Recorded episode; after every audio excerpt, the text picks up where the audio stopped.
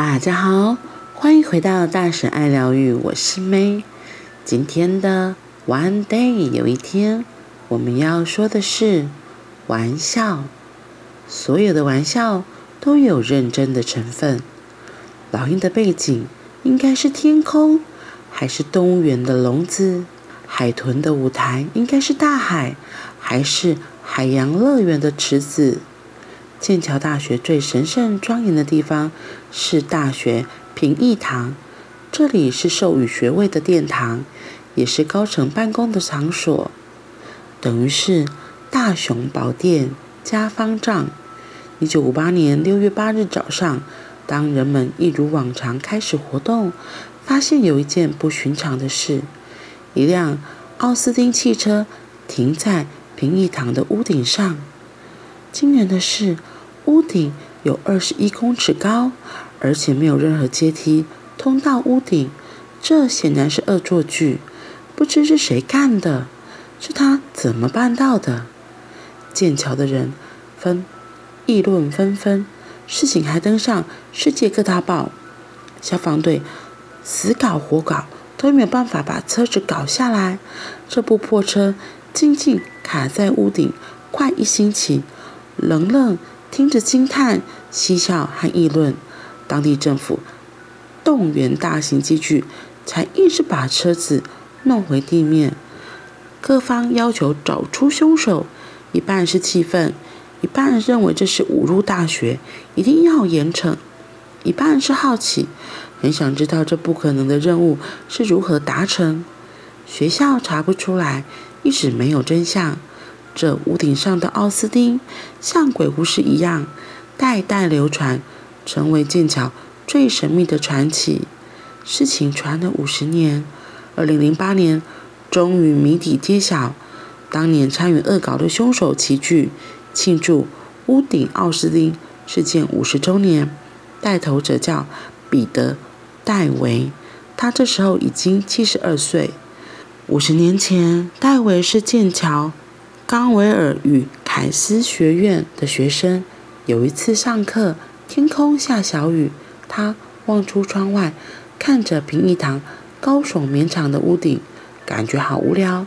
下课后，他在附近溜达，发现角落有一辆废弃的奥斯汀汽车，这根本是上帝给他的明示。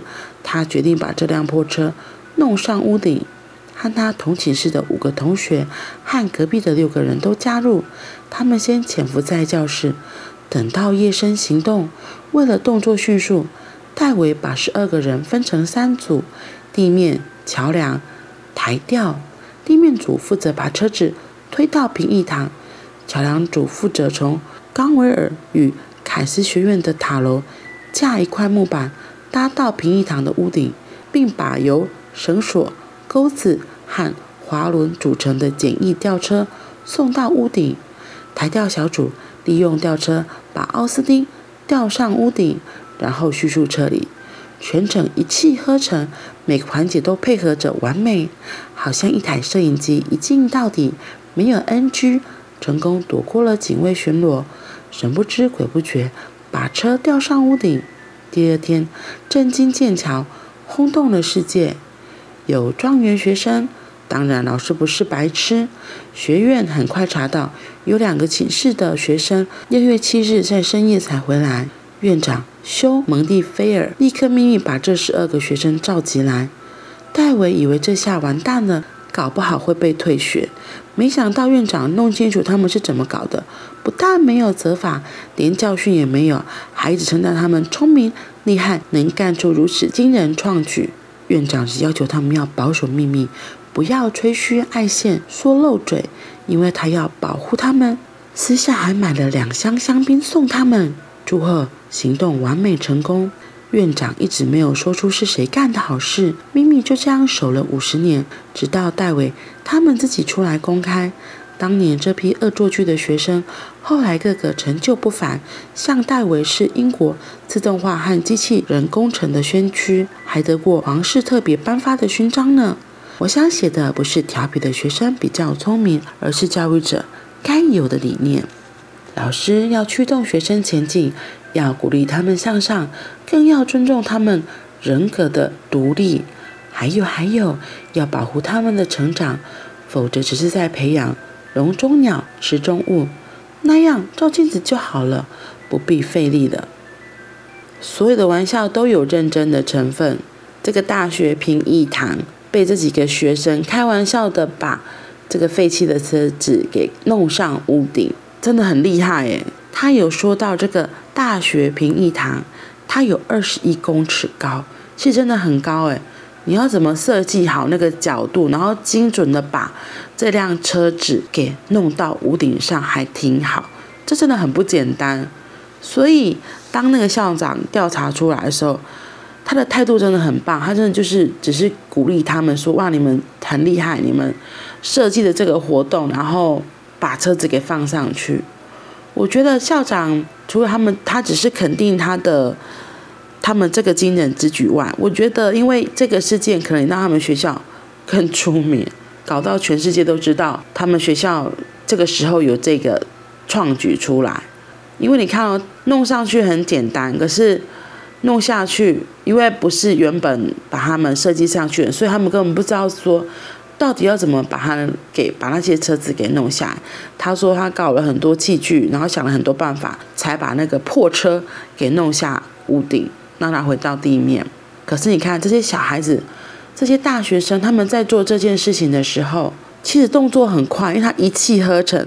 总共只有十二个人就把这台车给弄上屋顶了，可是把它弄下，你看搞了好多的大工程，所以他们是真的很厉害。所以我觉得也是因为这样，所以校长才会就是是，所以校长才会是用奖励他们的态度，就是鼓舞他们说：哇，原来你们做到这件事情是很棒的，对，没有，反而没有就是太多的责怪。我猜，如果这件事情发生在台湾，就是一般传统的家长如果知道了，哎，在我们的年代可能就是会被打死吧，就是觉得这是不 OK 的事情。我们的东方人的观念都比较传统，比较保守，就觉得小孩子怎么搞不清楚状况可以做这些事情，也很像他前面说的，老鹰的背景应该是天空还是动物园的笼子，海豚的舞台是大海还是海洋乐园的池子。那我会说，这个校长就让他们的背景是天空，海豚的舞台是大海。那如果他这过程中，我们限制了他，甚至用责怪打压的方式，他可能就会限制他的想象。所以不一定，说不定他们后来不会有自己各自发展的空间。所以他才会说，老师要驱动学生前进，还要鼓励他们向上，更要尊重他们人格的独立。还有，还有。要保护他们的成长，我觉得这也是我们东方社会要学习的一个态度。